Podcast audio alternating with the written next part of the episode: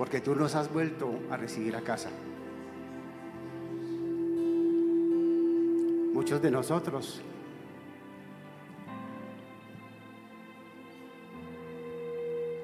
andábamos perdidos, ciegos, caminando por una senda equivocada. Pero tú llegaste y saliste a nuestro encuentro. Los que están en casa, el Señor ha venido a tu encuentro. El Señor ha venido a buscar lo que se había perdido. Gracias porque tú no nos rechazas. Es más, tú estabas esperando el regreso de cada uno de nosotros. Pero nuestro ego, nuestra rebeldía, no permitía que miráramos y que volviéramos a la senda del amor y a la senda de la justicia.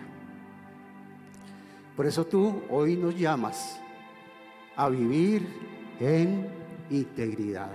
Repitan eso, por favor. Señor, tú nos llamas hoy a vivir en integridad, a enderezar nuestros pasos, a ir de tu mano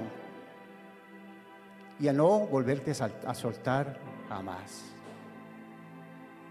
Gracias porque en este momento Dios tiene una palabra para cada uno de ustedes. Y los que están en casa van a recibir una palabra de aliento, de gozo, de esperanza. Pero para ello debemos rectificar, enderezar, volver a mirarte a ti, pensando que tú habías escondido nuestro rostro y resulta que éramos nosotros los que no te veíamos. Así que hoy queremos aprender a cómo vivir en integridad. Así que te autorizamos desde ahora, y ustedes que están en la casa también, permitan que el Señor se meta en la vida y en el corazón de cada uno de ustedes. Permítanlo. No sigan por ese camino que ya saben que, que no es. No continúen por esa senda que lo lleva a la perdición. Más bien volvamos a buscarlo a Él, a tratar de vivir en integridad, a poder y a poner nuestra esperanza en el único y verdadero Dios, el Dios de imposibles el Dios que todo lo puede, el Dios que siempre tiene algo especial para cada uno de nosotros. Ustedes que están en ese lugar, les pido que no se desconcentren, porque el Señor quiere hablarte a ti. El Señor salió en tu búsqueda, salió a tu encuentro. No lo rechaces más. Vuelve al camino de la integridad y de la verdad. Oramos en el nombre que es sobre todo nombre, el nombre de nuestro Señor Jesús de Nazaret. Tomemos asiento. Eh, qué canción tan inspiradora. Muchas gracias Andrés y, ella y todos los que están aquí en, este equipo eh, que nos llevan hacia el cielo y hacia la parte celestial. Muy bien. Em, el tema, como lo estaba diciendo en la oración, es la integridad. Y es el desafío de la integridad. Yo les pregunto, ¿es fácil agarrar en integridad? ¿Es fácil hacer lo bueno o es más fácil hacer lo malo? ¿Qué me dicen ustedes? ¿Ah? ¿Qué me dicen en su casa? Entre ustedes, pregúntense. ¿cierto? Es interesante que el apóstol Pablo uno de los grandes eh, insignias de las escrituras, digno de seguir, él decía lo siguiente, ¿por qué será que yo queriendo hacer lo bueno termino haciendo qué? Lo malo. Yo creo que a todos nos ha pasado eso. Entonces hay un conflicto y por eso lo he titulado El desafío de vivir en integridad. Hay un conflicto entre nosotros para poder hacer el bien y alejarnos del mal. Enderezar nuestro camino y volver de nuevo a la senda de justicia que el Señor nos ha trazado. Nosotros encendemos cualquier medio, las redes sociales, el radio, la televisión, y cuénteme qué escuchamos ahí en su casa, qué escuchan. ¿Ah? ¿Algo bueno o lo contrario, malas noticias? ¿Cierto? Entonces, me tomé el trabajo de ir a investigar en el Antiguo Testamento, en el idioma hebreo, también en el griego y latín, qué es esa palabra de integridad. Y para mí fue una sorpresa, y yo sé que también para ustedes lo va a ser. Significa estar completo, totalidad, estar pleno, completitud, entero, intachable, íntegro, perfección, sinceridad, sensatez, rectitud. Continúa, honestidad, confiable, incorruptible, honrado, corrección, cumplidor de lo bueno, responsable, tener buena conciencia, respetar a los demás, tener control y dominio propio. Pero esta última realmente me trató de orientar parte de la palabra integridad y es no tocado por el mal. Recordemos, no tocado por el mal. Entonces, bajo esa condición de no ser tocado por el mal y todas estas eh, palabras que acabamos de decir, ¿con cuál nos quedaríamos? ¿Qué dicen ustedes? ¿Con cuál? Hay un menú grande para escoger, ¿cierto? Y pidiéndole la sabiduría al Señor, el Señor me dijo, la integridad es todas esas palabras, todas esas palabras que acabamos de ver, eso es integridad y mucho más. O sea que se convierte en un desafío para cada uno de nosotros si hacemos ese listado de ver y chuleamos qué tenemos. Yo creo que en la tercera y en la cuarta bajamos nuestros brazos, bajamos nuestra cabeza y decimos, Señor, esto no es posible. Pero el Señor te está diciendo a ti y a ti que estás en la casa, sí es posible si logramos entender los propósitos del Señor. ¿Cierto? Así que en todo desafío que presenta el mundo, están enfocados siempre a lo malo. Y resulta que cuando hay algo bueno que llamamos integridad, inmediatamente también salen las noticias. Hace más o menos unas tres semanas en Cartagena estuvo la noticia, no sé si la escucharon ustedes, de un taxista que fue a llevar a una señora, creo que era, al aeropuerto y ella dejó su maleta.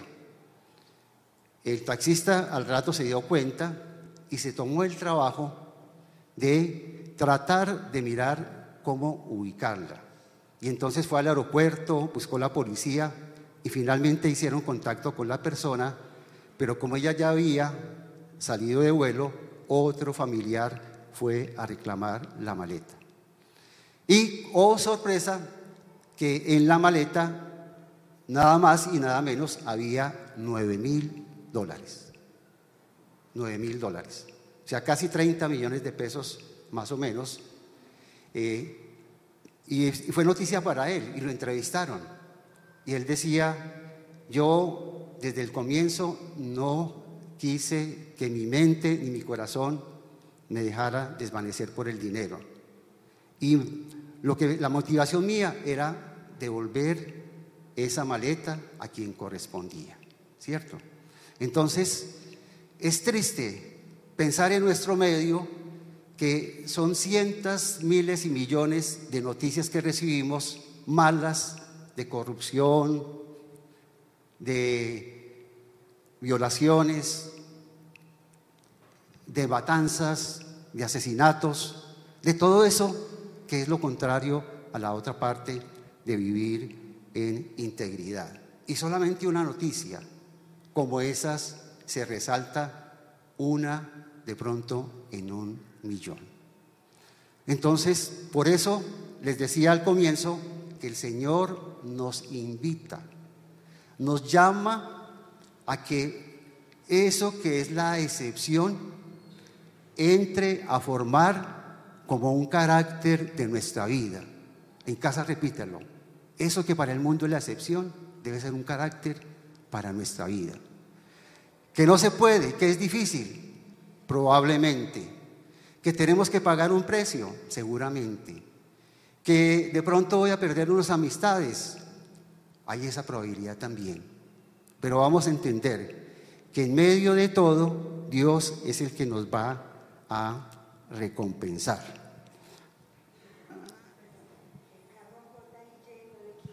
Eh, carro JIY 915, parece que sí. Ok. Bueno, entonces, de manera gráfica, yo quisiera mostrarles lo siguiente. Aquí tengo una jugosa mandarina. ¿A quién le gusta la mandarina? A muchos de ustedes. En la casa de pronto, pues no, no salgan a buscar la mandarina, ahora más tarde, para que no se desconcentren. Pero al mirar esta mandarina, representa la totalidad, representa la integridad, ¿cierto? Pero cuando nosotros empezamos a pelar la mandarina, yo ya me tomé el trabajo de hacerlo, perdón un momento,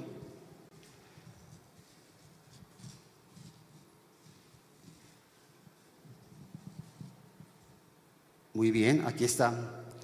Vemos que la mandarina está conformada por qué? Por varios cascos, ¿cierto? Así que la integridad, para que vayamos viendo, es la totalidad, es la plenitud, es la integralidad, todo lo que vimos. Pero cuando la pelamos, entonces vemos que esa totalidad está conformada por una serie de cascos, ¿cierto? Muy bien, ¿Y qué pasa cuando uno de estos casquitos se daña? ¿Ah? Empieza a dañar a los demás. Eh, cuando yo estaba velando la mandarina, salía un olor rico, tanto que todavía de pronto en las manos queda, se percibe alguna cosa.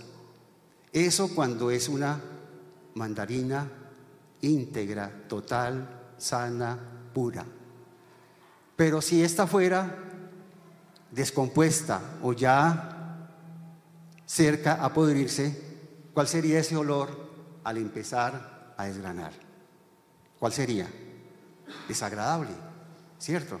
Entonces yo espero que con este ejemplo, cada vez que vayamos a coger una mandarina y a pelarla, nos acordemos que el Señor nos está llamando a vivir en integridad. Y es lo que vamos a ver. Vamos a aprender tres cosas. Ustedes que están en la casa, de pronto pueden tomar nota y algunos de ustedes. Lo primero que vamos a ver es que la integridad es exponernos al escrutinio de Dios. La integridad es ponernos delante de Dios para que nos evalúe, para que Él sea el que nos diga cómo estamos. Es como cuando nosotros nos vemos en el espejo, y en especial cuando estamos trasnochados y nos levantamos y vamos al baño y alzamos la cara y miramos nuestro rostro. ¿Cómo nos vemos? Despeinados, desmaquillados, con, las mujeres con la, la pestañina corrida, ¿cierto? Entonces, vamos a ver que esa integridad de exponernos delante del Señor es mirarnos al espejo. La segunda parte, bueno, ¿cuál es la primera? Ya anotaron en la, casa ustedes. ¿Quién me dice? Exponernos al escrutinio o exponernos a la evaluación de Dios. Muy bien. La segunda, que a mí me causó mucha, em, me tocó mucho, y es que la integridad, perdón, en la integridad no hay pretextos ni excusas. Grábense, repitamos, en la integridad no hay pretextos ni excusas. Cuando fallamos en algo o cuando hacemos algo indebido, ¿qué es lo que hacemos? Inmediatamente buscar un culpable o tratar de excusarnos para tratar de minimizar nuestra falta. Pero el Señor nos va, nos va a enseñar que en la integridad no hay pretextos ni hay excusas. Y por último, quienes están en la casa y aquí tomando nota, si andamos en la integridad, ojo, si andamos en la integridad, las intenciones malignas del hombre, que de pronto son muchas, ¿cuántos de nosotros no tenemos por ahí enemigos gratuitos o personas que no nos quieren? ¿Cierto? Pero si andamos en integridad, las intenciones malignas del hombre no van a cambiar el plan perfecto de Dios que tiene para tu vida. Él no va a permitir que esas intenciones sean cambiadas por un plan maligno que viene del hombre. ¿Cierto? Entonces, mirando estos tres aspectos importantes, encontré un modelo, y por eso les invito a que vayamos a Génesis, en el capítulo 37, de ahí en adelante, los que tienen ahí, por favor, enciendan su Biblia allá en su hogar, sería bueno que vayan leyendo. Si de pronto hay personas de edad, eh, que, le, lean a ellos, para que nos demos cuenta que en este primer punto de la integridad, exponernos al escrutinio de Dios, necesitamos inevitablemente, créame, no hay otra salida, no hay otra fórmula, no hay otra manera de hacer. Para someternos al escrutinio de Dios, tenemos que ir a su palabra. ¿Cierto? Porque la palabra es una guía. La palabra es un manual de vida. Los que están en la casa y los que están aquí, yo quiero que desmonten de su idea de que la Biblia es un libro histórico o que es un libro religioso. Error completo. La Biblia es un manual de vida. Repitamos, la Biblia es mi manual de vida. Porque es ahí donde yo voy a mirar y el Señor me va a reflejar aquello que no estoy haciendo tan bien, aquello que estoy haciendo totalmente equivocado, pero también aquello que lo estoy haciendo bien y que poco a poco seguimos los pasos del Señor. Así que nadie que no esté expuesto al Señor puede ser íntegro, ¿cierto? Si nosotros mismos hacemos la evaluación, ¿qué diríamos? No, pero es que eso no es tan malo. No, pero es que yo contesté mal porque es que esta persona me, me sacó la rabia. No, pero es que ese es muy cansón. Estamos buscando pretextos. Pero cuando vamos a la palabra de Dios, es cuando nos miramos en el espejo, ¿cierto? Nos miramos en el espejo y la palabra de Dios dice que el Espíritu Santo, el Espíritu Santo, nos revela lo más profundo de Dios. El Espíritu Santo nos revela lo más profundo de Dios. Pero no solamente de nosotros hacia Él, sino que es un espejo que también nos hace ver a nosotros.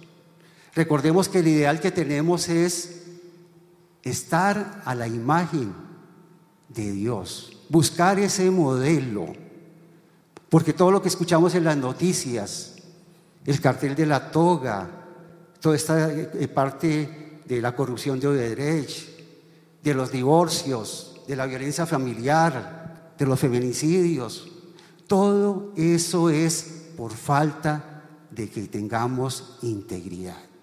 ¿Cierto? Muy bien, entonces vayamos a el libro de Génesis 35, 5, 10.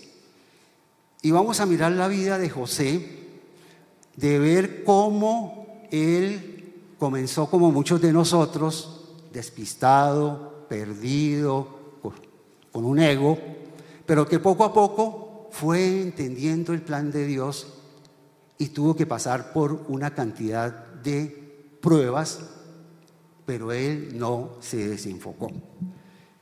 Entonces dice, ya estamos ahí, en la casa están listos para leer 35, perdón, 37, 5 a 10.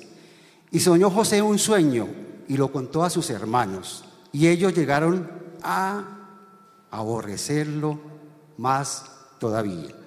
Y él les dijo, oíd ahora este sueño que he soñado. He aquí que atábamos manojos en medio del campo y he aquí que mi manojo se levantaba y estaba derecho. Y que vuestros manojos, los de los hermanos, que estaban alrededor, se inclinaban al mío. Le respondieron sus hermanos ahí mismo, ¿reinarás tú sobre nosotros o señorarás sobre nosotros? Y le aborrecieron aún más a causa de sus sueños y su palabra. Pero ahí no quedó la cosa, soñó otro sueño. El Señor a veces nos confirma, nos habla muchas veces, pero a veces no entendemos esa interpretación. Soñó aún otro sueño y lo contó a sus hermanos, diciendo, he aquí que he soñado otro sueño, y aquí que el sol y la luna y once estrellas se inclinaban a mí. Y lo contó a su padre, o sea, ahí incluyó a su papá, y a sus hermanos. Y mire la reacción del papá. Y su padre le respondió y le dijo, ¿qué sueño es este que soñaste? ¿acaso vendremos yo y tu madre y tus hermanos a postrarnos en tierra a ti? ¿Qué le pasó ahí a José? ¿Los sueños que el Señor les dio eran genuinos o no eran genuinos? ¿Eran ciertos o no eran ciertos? Por supuesto que eran ciertos. Pero él siendo tan joven y en su inmadurez, en vez de darle las gracias al Señor, surgió de su ego y fue a contar. Yo seré mayor que ustedes, inclusive que el papá y la mamá. Entonces, por eso a veces necesitamos que pasar por unas situaciones hasta que le cojamos y entendamos que ese plan que Dios nos dio, que ese sueño que Dios nos dio, realmente nosotros lo podamos ejecutar. Por eso cuando tenemos un mayor conocimiento de Dios, podemos lograr y entender cada uno de sus planes. Yo sé que el Señor les ha hablado a ustedes muchas veces. La palabra dice que nos ha hablado de muchas veces y de mil maneras. Cuando estamos perdidos y desconectados, obviamente no lo vamos a hacer. Pero cuando llegamos a escucharlo, no hemos llegado todavía. Hay que esperar a ver la confirmación del sueño. Miren lo interesante, dos veces con todo el sueño de diferentes formas, pero él lo que pasó fue que como que se medio envaneció y entonces fue a contarle a los egos, ¿saben qué? Yo soy el menor, pero ustedes son los que me van a servir. Aún llevó a la ira a su padre, porque todavía no estaba perfecto. Y aquí quiero hacer un alto para que cada uno de ustedes y también en su casa pregunten, ¿cuál es la revelación? ¿Cuál es el sueño que Dios les ha dado? ¿Y cómo nosotros estamos viendo ese sueño? ¿Estamos viendo ese sueño para ser mejor que los demás? ¿Para tomarlo para nuestro propio interés? Para enseñorearnos, como dice la palabra, en los demás, para cambiar hasta de familia, o realmente vemos que los sueños de Dios no son para uno, sino que nos usa a cada uno de nosotros con sus propósitos eternos. ¿Se dan cuenta la diferencia? Cuando ese sueño yo me apropio para mis intereses y mis placeres y para que yo eh, sea reconocido, para que yo sea destacado, para lo que nos vende el mundo que es el éxito, es que usted tiene que tener éxito. Usted tiene que ganar todo como sea, no importa, a codazo limpio, pero tiene que salir adelante para triunfar. No importa el medio, las circunstancias ni lo que haga, usted tiene que triunfar. Ahí estamos transitando por un terreno totalmente equivocado. Entonces la primera enseñanza también en esta parte es los sueños que Dios te ha dado las promesas que, Dios les ha dado, ¿para qué son? ¿Qué entendimos? ¿Para quién? Para mí, no. Para que Dios me use con poder y sea de bendición a los demás. Para que Dios ese sueño lo convierta en un servicio para los demás. Para que esos dones y talentos que el Dios nos ha dado los podamos servir para el Dios no para nosotros, no para guardarlos, sino para, no para atesorarlos, sino para ser un canal de bendición. Y quiero que ustedes digan eso. Y que le digan al Señor, Señor, yo quiero ser un canal de bendición para otros, para otros, no para mí, para el servicio, para su obra, para ayudar a la gente, Gran parte de la integridad también es ponerse en los zapatos de los demás, no ser indiferente ante la necesidad de las personas, sino ponernos en los zapatos de los demás. Y si Dios te ha dado esto, no es para que lo guardes y lo atesores, sino para que compartas. Es más, muchas veces tenemos que renunciar, entregar lo que no nos has dado para alguien que lo necesite, que lo necesite más que a mí. ¿Cuántas veces nosotros tenemos nuestro closet lleno de cosas? Y hay gente necesitada, pero nosotros no la vemos, no nos damos cuenta, ¿cierto? En esta parte de la pandemia pasó algo muy, muy particular en, la, en nuestra familia, y era que una familia de venezolanos con niños pequeños, creo que hasta la señora estaba embarazada, se contactó con mi hija, con María Alejandra, y entonces iba a pedir comida. ¿Qué hizo ella? Con mi otra hija, Malú, citar a sus amigos, decirle, oiga, ¿y esta familia por qué no la apoyamos? ¿Cierto? Muchas veces nosotros vemos la necesidad, pero eso le toca al gobierno, eso no me toca a mí, y recolectaron un, un mercado, un gran mercado para ellos, pero nosotros quedamos con el vínculo con ellos. Y cada vez que íbamos a mercar, mi esposa sagradamente decía, esto es para esta familia. Así que no necesitamos grandes cosas, ¿cierto? Para poder ayudar a los demás. Siempre el pretexto es el gobierno, el Estado, eh, a quien llamamos, ¿cierto? Por ahí una persona en Bogotá llamó porque una familia estaba, dijo, alguien Alguien está viviendo debajo de un puente y es una familia con niños. Y debajo de ese puente pues pasa un río y hay lluvia y hay frío. Y llaman a decir, alguien puede ayudar a esa familia.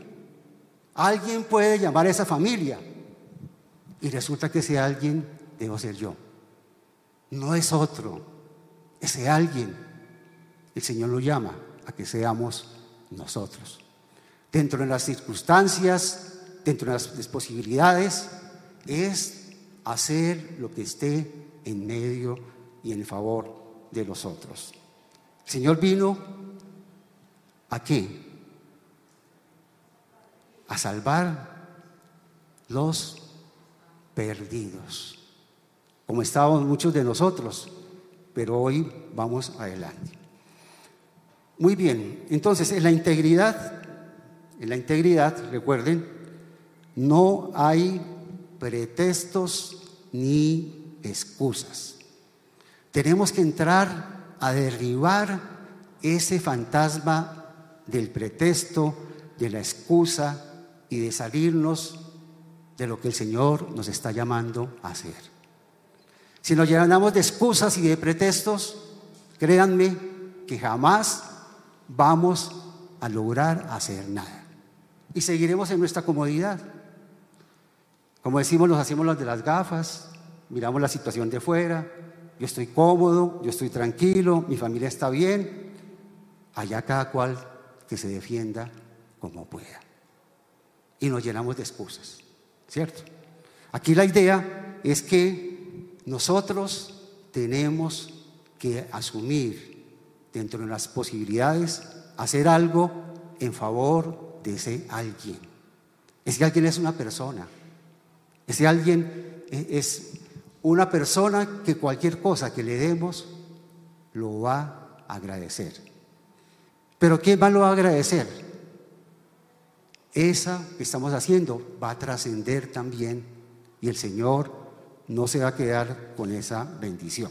Muy bien, entonces, el peor, pongan la atención, muy importante, allá también en su casa, el peor enemigo de la integridad es la tentación. Repitamos eso, el peor enemigo de la integridad es la tentación, ¿cierto? Yo creo que todos hemos, tentado, hemos sido tentados de, de miles maneras. Satanás es tan astuto que tuvo la irreverencia de ir a tentar al mismo Señor. Pues si lo hizo con el Señor, no lo hará con nosotros, ¿cierto?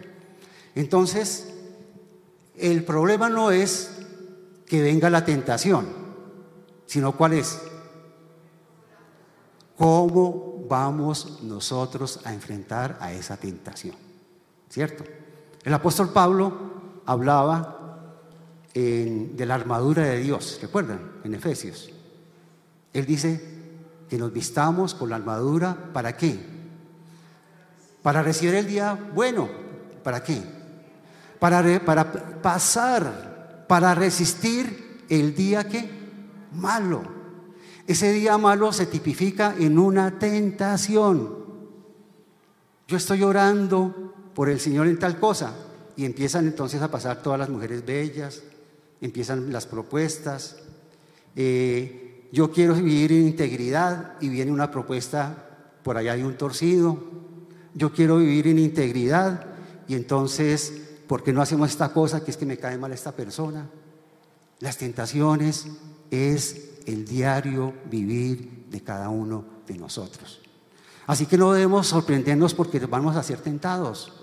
Eso es una realidad. Y los que son tentados y no se paran con integridad, cuénteme qué les pasa. ¿Cómo terminan? Enredados, ¿cierto?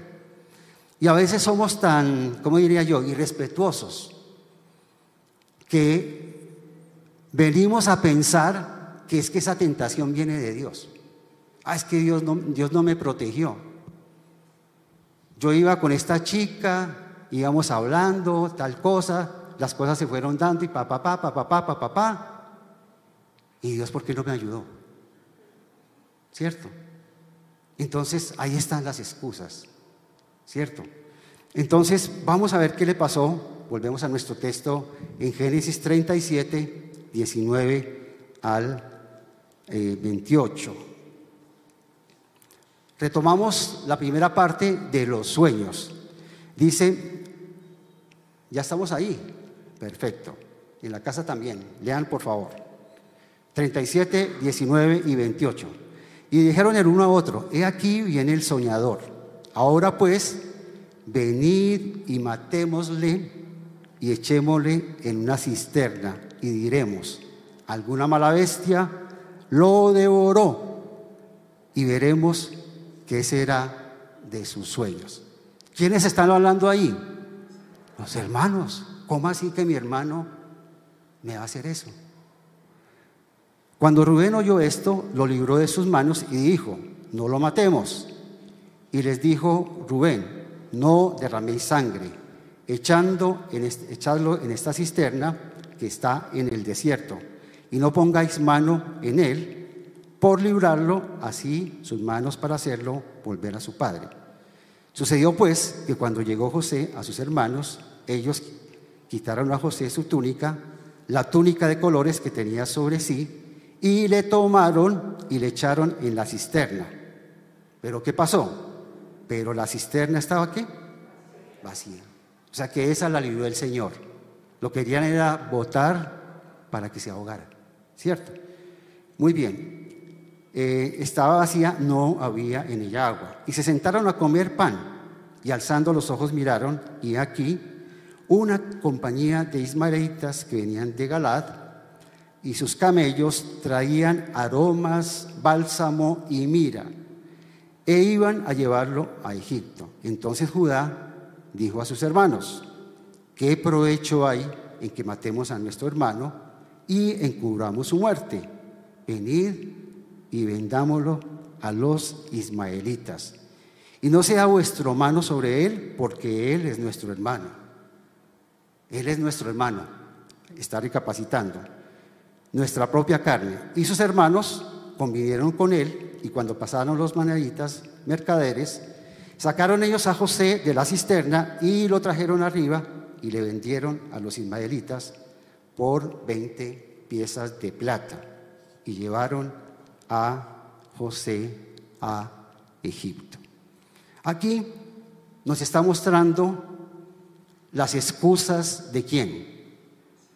Las excusas de quién? Los hermanos. Y eran once. Imagínense, contra uno, el menor de todos, el menos, eh, digamos, el más indefenso, pero llegó un complot de 11 personas contra él, ¿cierto? ¿Por qué lo hicieron? ¿Cuál fue la razón? ¿Ah? Envidia, ahí está, ahí está todo lo opuesto a lo que es la integral, la envidia, querían matarlo, engañar a su padre, ¿cierto? Y por último, mercaderes, la platica. Venga más bien, le sacamos la plata y después le, echamos un cuento reforzado a mi papá. O sea, ir hasta en contra de su propia carne, de su propia naturaleza. En las noticias escuchamos cada rato eso. Hace como dos meses, el hijo mató a la mamá porque lo estaba corrigiendo y porque lo estaba echando de la casa porque era un drogadito. Y lo mató a la mamá. O sea que esto no es nuevo para la sociedad. La falta de integridad, la falta de valores, la falta del temor de Dios en nuestras vidas va a terminar en esta historia y en muchas más que a diario lo estamos viviendo. Eso no es de ahora, mis queridos amigos. Eso históricamente, la falta de temor de Dios lleva a que la gente tenga excusas y justifiquen por qué lo van a oír. Uno escucha a muchas personas y hay algo muy interesante y eso también es muy importante. Por favor, presten atención. En su casa también, por favor. Estas noticias nos van cauterizando nuestra mente y nuestro corazón. ¿Y qué pasa cuando se cauteriza el corazón y la mente? Que nos va a hacer insensibles y vamos a justificar cualquier cosa por los medios. Si una chica tiene que subirla a lo más alto y tiene que acostarse con el jefe, lo puede hacer. O si el jefe, abusando de su poder, ahí está el alcalde de Nueva York, que va a perder su carrera política seguramente, denunciado por dos personas por acoso. ¿cierto? Pero eso no pasó solamente allá. Continuemos que esto se está poniendo interesante, ¿cierto? Hay otro acontecimiento que marcó la vida de José. Lo vemos en, Génesis 39, avanzamos dos capítulos, 7, 15. Aconteció después de esto que la mujer de su amo, ¿cierto? Ya estaba José en Egipto, puso sus ojos en José. Aquí vamos a encontrar la, el primer, la primera historia de acoso sexual contra los hombres, ¿cierto? Normalmente siempre es contra las mujeres, pero aquí vemos la primera parte. Y dijo, duerme conmigo. Y él no quiso. Y dijo a la mujer de su amo, el esposo se llamaba Potifar, recordemos, he aquí que mi señor no se preocupa conmigo de lo que hay en casa y ha puesto en mi mano todo lo que tiene. No hay otro mayor que yo en esta casa y ninguna cosa me ha reservado sino a ti por cuanto eres tu mujer. Él tenía muy claro eso, la integridad. Todos los bienes de Potifar yo los puedo administrar, pero usted que es la esposa, yo con ello, con usted no me puedo meter. ¿Cierto? Y continúa diciendo, ¿cómo pues haría yo este grande mal y pecaría contra quién? Contra Dios. Interesante que no dijo, ¿cómo yo voy a pecar contra su esposo? Contra Potifar que me ha dado todo. El que puso integridad. Puso sus ojos arriba. Así que en medio de la tentación no debemos pensar en las consecuencias, digamos, terrenales, sino en las consecuencias celestiales. Él conocía al Señor. Ya venía en un proceso de maduración y ya no era ese José joven, niño, soñador, que contaba los sueños para engrandecerse y para menospreciar a los otros. Ya era un José que estaba en el proceso y en el aprendizaje del Señor. Así que, por favor, mucha atención a esto. Si tú estás pasando en este momento por un proceso, la pregunta que debemos hacer, ¿cuál sería? Yo creo que ustedes ya lo han preguntado. Bueno, Señor, pero la primera reacción que tenemos es, bueno, ¿y por qué a mí? ¿Y por qué yo? Si soy tan bueno, si vengo a la iglesia, si es que yo leo eh, la, la, Biblia, eh, yo estoy en una célula, yo ta, ta, ta, ta. Excusas, ¿por qué a mí? ¿Ustedes no creen que José se preguntó eso? ¿Por qué mi propia familia me quería matar? ¿Por qué cuando llego a un lugar que aparentemente todo estaba bien, se me pone encima esta mujer y entonces por yo estar en integridad debo cobrar o pasar mis circunstancias? A veces el Señor nos llama a que tomemos decisiones, pero decisiones radicales, pero radicales fundadas en su palabra, pero también fundadas hacia la integridad. A mí en una oportunidad me tocó renunciar a un trabajo, era administrador financiero y administrativo de una empresa, y me di cuenta que estaban pasando unos sobornos para ganar unos contratos. Y resulta que yo era, yo era uno de los que firmaba. Eran dos firmas y yo firmaba ese cheque. Yo traté de indagar y mirar. ¿Y qué pasó? Cuando yo me negué a firmar esos cheques, ya vino la consecuencia. ¿Cuál pudo haber sido la consecuencia? Te vi, ¿cierto? Recuerdo que en ese momento llevábamos tal vez como cuatro años de casado con mi esposa Habíamos eh, comprado un apartamento, las niñas estaban pequeñas, y si yo me quedo, me hubiera quedado en eso y no hubiera contado con el apoyo de mi esposa, seguramente pues yo me hubiera hecho el loco y qué es lo que pasa. Miren, no seamos ingenuos. Desafortunadamente, no solamente en este país, sino en todas partes, cuando hay un acto de corrupción, el que cae es el más bobo. El que gestó todo, el que ideó la cosa, ese sigue tranquilo. Pero los otros que no tuvieron la capacidad de decir no, esos son los que terminan en la cárcel. Entonces, no seamos, por favor, ingenuos. Se nos, se nos pintan muchas cosas, el mundo nos ofrece muchas cosas, pero al final esas cosas las vamos a perder. Testimonios de personas que han estado en la cárcel, pues no estos, eh, estos eh, grandes narcotraficantes, sino personas que han sido cogidos, por ahí conocimos unos amigos, que trataron de llevar una mercancía y terminaron en la cárcel. ¿Cierto? ¿Qué pasaba con ellos? Ellos no dimensionaban esa parte de integridad, porque aquí nos gustan las cosas fáciles, el dinero fácil, las comodidades, los lujos, y es algo que nosotros tenemos que romper en esta sociedad y en esta cultura, y es el coger y el ganar dinero fácil. El dinero fácil normalmente no luce, ¿cierto? Estas mismas personas dicen, todo lo que ganamos en un momento terminado fue en deuda.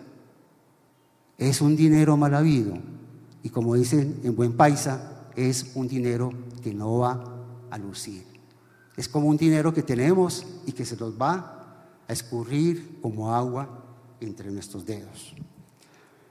Muy bien, entonces aquí vemos dos ejemplos de pretextos. Los hermanos, mire, personas cercanas. Es que a veces uno piensa que los de afuera son los que nos fallan, pero pueden ser nuestros hermanos, puede ser nuestro papá, puede ser tu papá. O también nosotros podemos fallarle a nuestros hijos. Y eso nos duele mucho más. ¿Cuántos de nosotros que confiamos en un amigo o en una amiga y después nos hizo una cosa, pues nos montó una película y nos enredó. Y uno decía, pero ¿por qué hace eso si es que yo soy su amiga? Si yo era sincero o sincera. Si yo traté de hacer tal cosa, si yo la ayudé, si ta, ta. ¿Cuántas personas en el mundo laboral le contratan a una persona necesitada? Yo, yo conocí un caso, necesitada totalmente. Esa persona hace lo posible para que se vincule a la empresa y resulta que esa persona que se vincula en la empresa la enreda, le mueve y la lo, terminan votando para que ella suba directamente allá. Entonces, no nos sorprendamos de que la gente actúe así. No seamos ingenuos de nuevo. Las personas que no tienen temor de Dios son capaces de hacer cualquier cosa con fin de defender sus propios intereses. Por encima de su familia, por encima de, lo más querido, por encima de sus hijos, ¿cierto? Entonces, por eso debemos rectificar y que el Señor nos lleve a vivir en integridad. Entonces no podemos depositar nuestra confianza en el hombre porque Dios dice en su palabra, maldito el que confía en el hombre. ¿En quién debemos confiar? únicamente en el Señor. Entonces, por eso es tan importante traer a nuestra memoria la palabra de Dios. Senfold permanentemente está brindando capacitaciones en la academia, en las células o en las reuniones, para que ustedes allá en la casa nos entiendan, nos reunimos un grupo de hombres, grupos de jóvenes, eh, grupos de matrimonios, eh, grupos de mujeres, y empezamos a leer las escrituras. Sin ir más lejos, antes de venir para acá, estábamos allá en la, en la sede de la Gran Comisión con una célula y mi esposa estaba con ellos. Necesitamos interiorizar la palabra de Dios. Porque cuando venga esa tentación, lo único que te va a salvar va a ser que lo que tú tengas en la, en la palabra de Dios. Muchos secuestrados, ¿cierto? Decían, ¿cuánto me, causa dolor que me decían que memorizara unos versículos? Yo sé que no es fácil, es más, a veces hasta no nos gusta, pero en esos momentos críticos, ese versículo, esas promesas que, Alina, que Sebastián, me parece, todo lo que ellos leyeron acá, es algo que causa y que cobra vida, porque es Dios hablando a cada uno de nosotros. Y cuando viene cualquier cosa, inmediatamente viene ese versículo, viene la palabra de Dios. Recordemos cuando Jesús fue tentado, ¿Qué le dijo al diablo? No, es que vos sos un bobo, ¿cómo te vas a competir contra mí? ¿Qué dijo? Escrito está. Así que Dios nos llama a huir de la tentación. Y la única forma de huir de la tentación es decir, escrito está.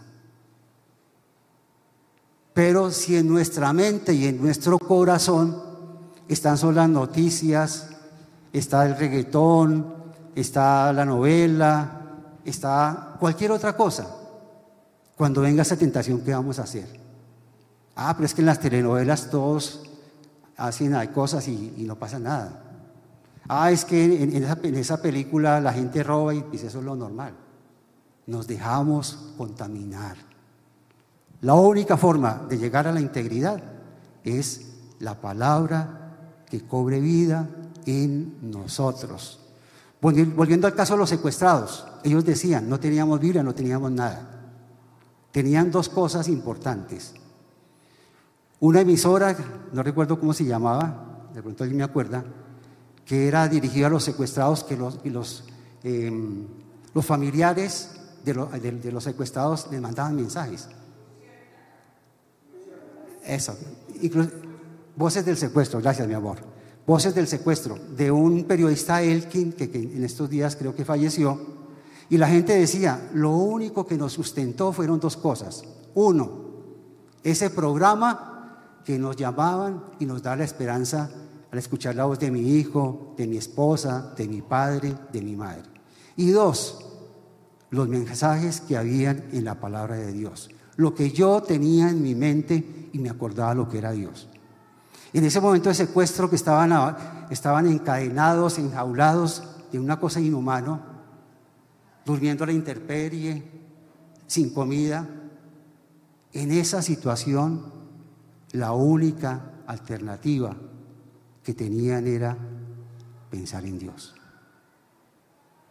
Y a veces nos pasa a nosotros, queridos amigos, tú que estás en la casa. A veces el Señor permite que caigamos y que caigamos y que caigamos al vacío hasta que nos damos el totazo. Y en ese momento alzamos nuestra mirada y entonces sí nos acordamos que hay un Dios. Sí nos acordamos que hay que hacer un bien. Sí nos acordamos que veníamos por un mal camino. Así que no es tarde para ninguno de ustedes ni para ninguno de nosotros. Lo importante que nosotros podemos, ya para terminar, es que el Señor bendice la integridad. ¿Cierto? Voy a leer esta parte que dice en Génesis 39, 1, 2, de cómo el Señor en diferentes circunstancias logró bendecir a José. 39, 1, 2. Y aconteció que desde cuando le dio el encargo de su casa, hablando de Potifar, todo lo que tenía Jehová bendijo la casa del egipcio a causa de José. Y la bendición de Jehová estaba sobre todo lo que tenía, así como en el campo. ¿Cierto? Después fue llevado a la cárcel por esa blasfemia y ese invento de la mujer de Potifar. Y el carcelero lo nombró mayordomo de todos sus bienes y de su casa. Allí conoció a dos personajes de la realeza, a un copero y a un panadero. Tuvieron un sueño, otra vez el Señor hablando, tuvieron un sueño. Y José interpretó el sueño. A uno el copero le dijo, más o menos en tres días, parafraseando, tu puesto va a ser restituido, volverás a la corte. Y al panadero que le dijo, Tú en tres días serás ejecutado. ¿Cierto? Interesante que le dijo al que sobrevivió al copero, no te olvides de mí. Y pasaron muchos años hasta que Faraón tuvo un sueño. Y nadie lo pudo interpretar, sino quién? José. Recuerden, es un poco largo, era la anunciar la sequía de las vacas y de las espigas. Primero siete años de abundancia y después siete años de escasez. Frente a lo que comunicó José, que, que vivía en integridad, que fue revelación de Dios, eso no fue revelación de él. Frente a lo que comunicó, le informó eh, el Señor, él le supo decir el sueño. ¿Y cuál fue la respuesta de Faraón? ¿Dónde conseguiré una persona con tanta sabiduría? ¿Y qué pasó? Lo nombró el segundo aborto. Pero él no termina la cosa. Cuando él ya estaba en, funciones, vinieron sus hermanos porque se presentó lo que él había dicho, la hambruna. Y él los volvió a reconocer. Y yo creo que en su corazón se le revolcaron los sentimientos, como cuando uno, vemos una persona que nos ha hecho gran mal y que uno no quisiera volver a ver. Pero José ya había madurado. José ya estaba en integridad. José ya estaba en los caminos del Señor. Y el Señor lo llamó a misericordia. Llamó a sus hermanos y conoció a su hermano menor Benjamín y los perdonó. ¿Y saben al final qué les dijo? No os entristezáis, ni os pese de haberme vendido acá, porque para preservación de vida me envió Dios delante de vosotros. No me enviaste tú, sino me envió Dios. Así que cualquier cosa que el enemigo quiera hacer en contra de ti, o cualquier persona que te quiera hacer daño y que vaya en contra de ti, no lo podrá hacer. No lo va a poder hacer, porque los planos de Dios son perfectos. ¿No le damos un aplauso al Señor? Los planes, los planes del Señor que te ha dado a ti, a cada uno de ustedes, son perfectos. ¿Qué tenemos que hacer? Decir, bueno Señor, esto que tú me diste para mí, ¿cómo lo debo manejar? ¿A quién debo servir? ¿Qué debo hacer para darme a los demás? ¿Qué debo hacer para bajar mi ego? José llegó, cuando ya estaba adulto, a entender que todo lo que había pasado, duro, casi que lo matan los hermanos, la mujer hizo que, lo enviara a la cárcel, la mayoría del tiempo de su juventud, José estuvo en la oscuridad. No era visible para nadie, como muchos de nosotros en este momento. No soy visible para, para nadie, pero era visible para Dios. Y él decidió vivir en integridad, no negociar sus principios. Él yo creo que pensaba que iba a morir en la cárcel. Pero el Señor no olvida los sueños.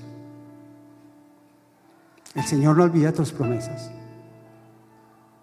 El Señor no se ha olvidado de ti. Más bien al contrario, somos nosotros, somos nosotros los que nos hemos olvidado de Él. Porque pensamos que no lo necesitamos. Y absurdamente pensamos que es que Él es el que me necesita. Así que debemos doblegar nuestro ego, buscar en la palabra de Dios ese plan divino, ese plan celestial, eso que va a ayudar a muchos a salvar vidas, como José a salvar naciones, a salvar a su familia, porque José estuvo en Egipto, su herencia no pereció. Y el plan de Dios será mucho más alto, porque de, la, de la descendencia del pueblo judío vendría nuestro Salvador. Y si José no hubiera estado allí, como muchas naciones en esa época, hubieran desaparecido y habían muerto de hambre. Pero el Señor tenía el panorama grande y eligió una persona como José. Pero ¿saben qué? En este momento, y tú que estás en tu casa, te está llamando a ti. Está fijando tus ojos en ti. Y te está llamando a que vuelvas a su camino, a que andes en integridad, a que te dejes moldear por esa mano que lo único que quiere es el bienestar de tu vida y el bienestar de tu familia. ¿Por qué te sigues resistiendo? Si tenemos un Padre amoroso que quiere lo mejor para cada uno de nosotros. Así que el desafío de vivir en integridad es un costo. Es un costo que vale la pena pagar. Es un costo que Dios va a bendecir. A José lo bendijo donde estaba, con sus pocos dones, por sus pocos recursos, pero él fue exaltado. Pero finalmente fue exaltado para reconocer que salvó a una nación y a través de esa nación salvó el plan de redención que vendía de su Hijo Jesucristo. Pongámonos en pie y oramos. Señor, te damos gracias porque ahora hemos entendido la importancia de vivir en integridad. Gracias porque a través de tu palabra y de este ejemplo que nos das de José, podemos ver a manera de espejo cómo tú nos amas y cómo tú Quieres cosas sublimes, altas, excelsas, que trasciendan para que nosotros podamos cumplir con tus propósitos y con tu vida, Señor. Así que en este momento te autorizamos, Señor, para que metas tu mano en cada uno de nosotros, para que ese corazón y ese pensamiento cauterizado sea tocado una vez por ti, Señor por el toque de tu salvación, por el toque de tu amor, por el toque de la eternidad. Señor, te autorizamos. Obra en cada uno de nosotros. Quita cada casco, quita cada área que no te agrada para que sea fructífera delante del Señor. Yo quiero ser un hombre, una mujer, un joven, un niño, una niña que sirva para la humanidad. Gracias porque tus propósitos son eternos, porque no se agotan, porque tú eres un Dios dadivoso, un Dios que nos perdona. Así que en este momento te pido que pidamos de perdón. Señor, humillamos nuestro corazón, nuestro ego, y nos doblegamos ante la poderosa mano de Dios para recibir tu bendición, para recibir tu perdón. Dios es fiel y justo para perdonar cada uno de tus pecados y para no olvidarse nunca de Él. Dios te restituye, Dios te exalta, Dios te toma entre tus brazos y te manda por el camino del bien. Señor, quita lo que tenga que quitar de cada uno de nosotros, Señor. No nos resistimos más. No queremos seguir luchando. Nos rendimos delante de la poderosa mano de Dios para que tú actúes como te parezca en nuestras vidas. Señor Jesús, ven a nuestras vidas, cámbialas, transfórmalas, haz de nosotros una persona diferente, haz la persona que tú quieres que sea para el bien de la humanidad, de mi familia, de este país y de pararnos en la brecha en contra de la corrupción. Tú lo puedes hacer, Señor. Lo hiciste con José, lo hiciste con muchos de ellos. ¿Por qué no lo vas a hacer con nosotros, Señor? Así que renunciamos, Señor, al pecado, renunciamos a las tradiciones, renunciamos a los malos hábitos y tomamos tu palabra para vivir en integridad. Gracias te damos, Señor porque tu palabra es sí y amén.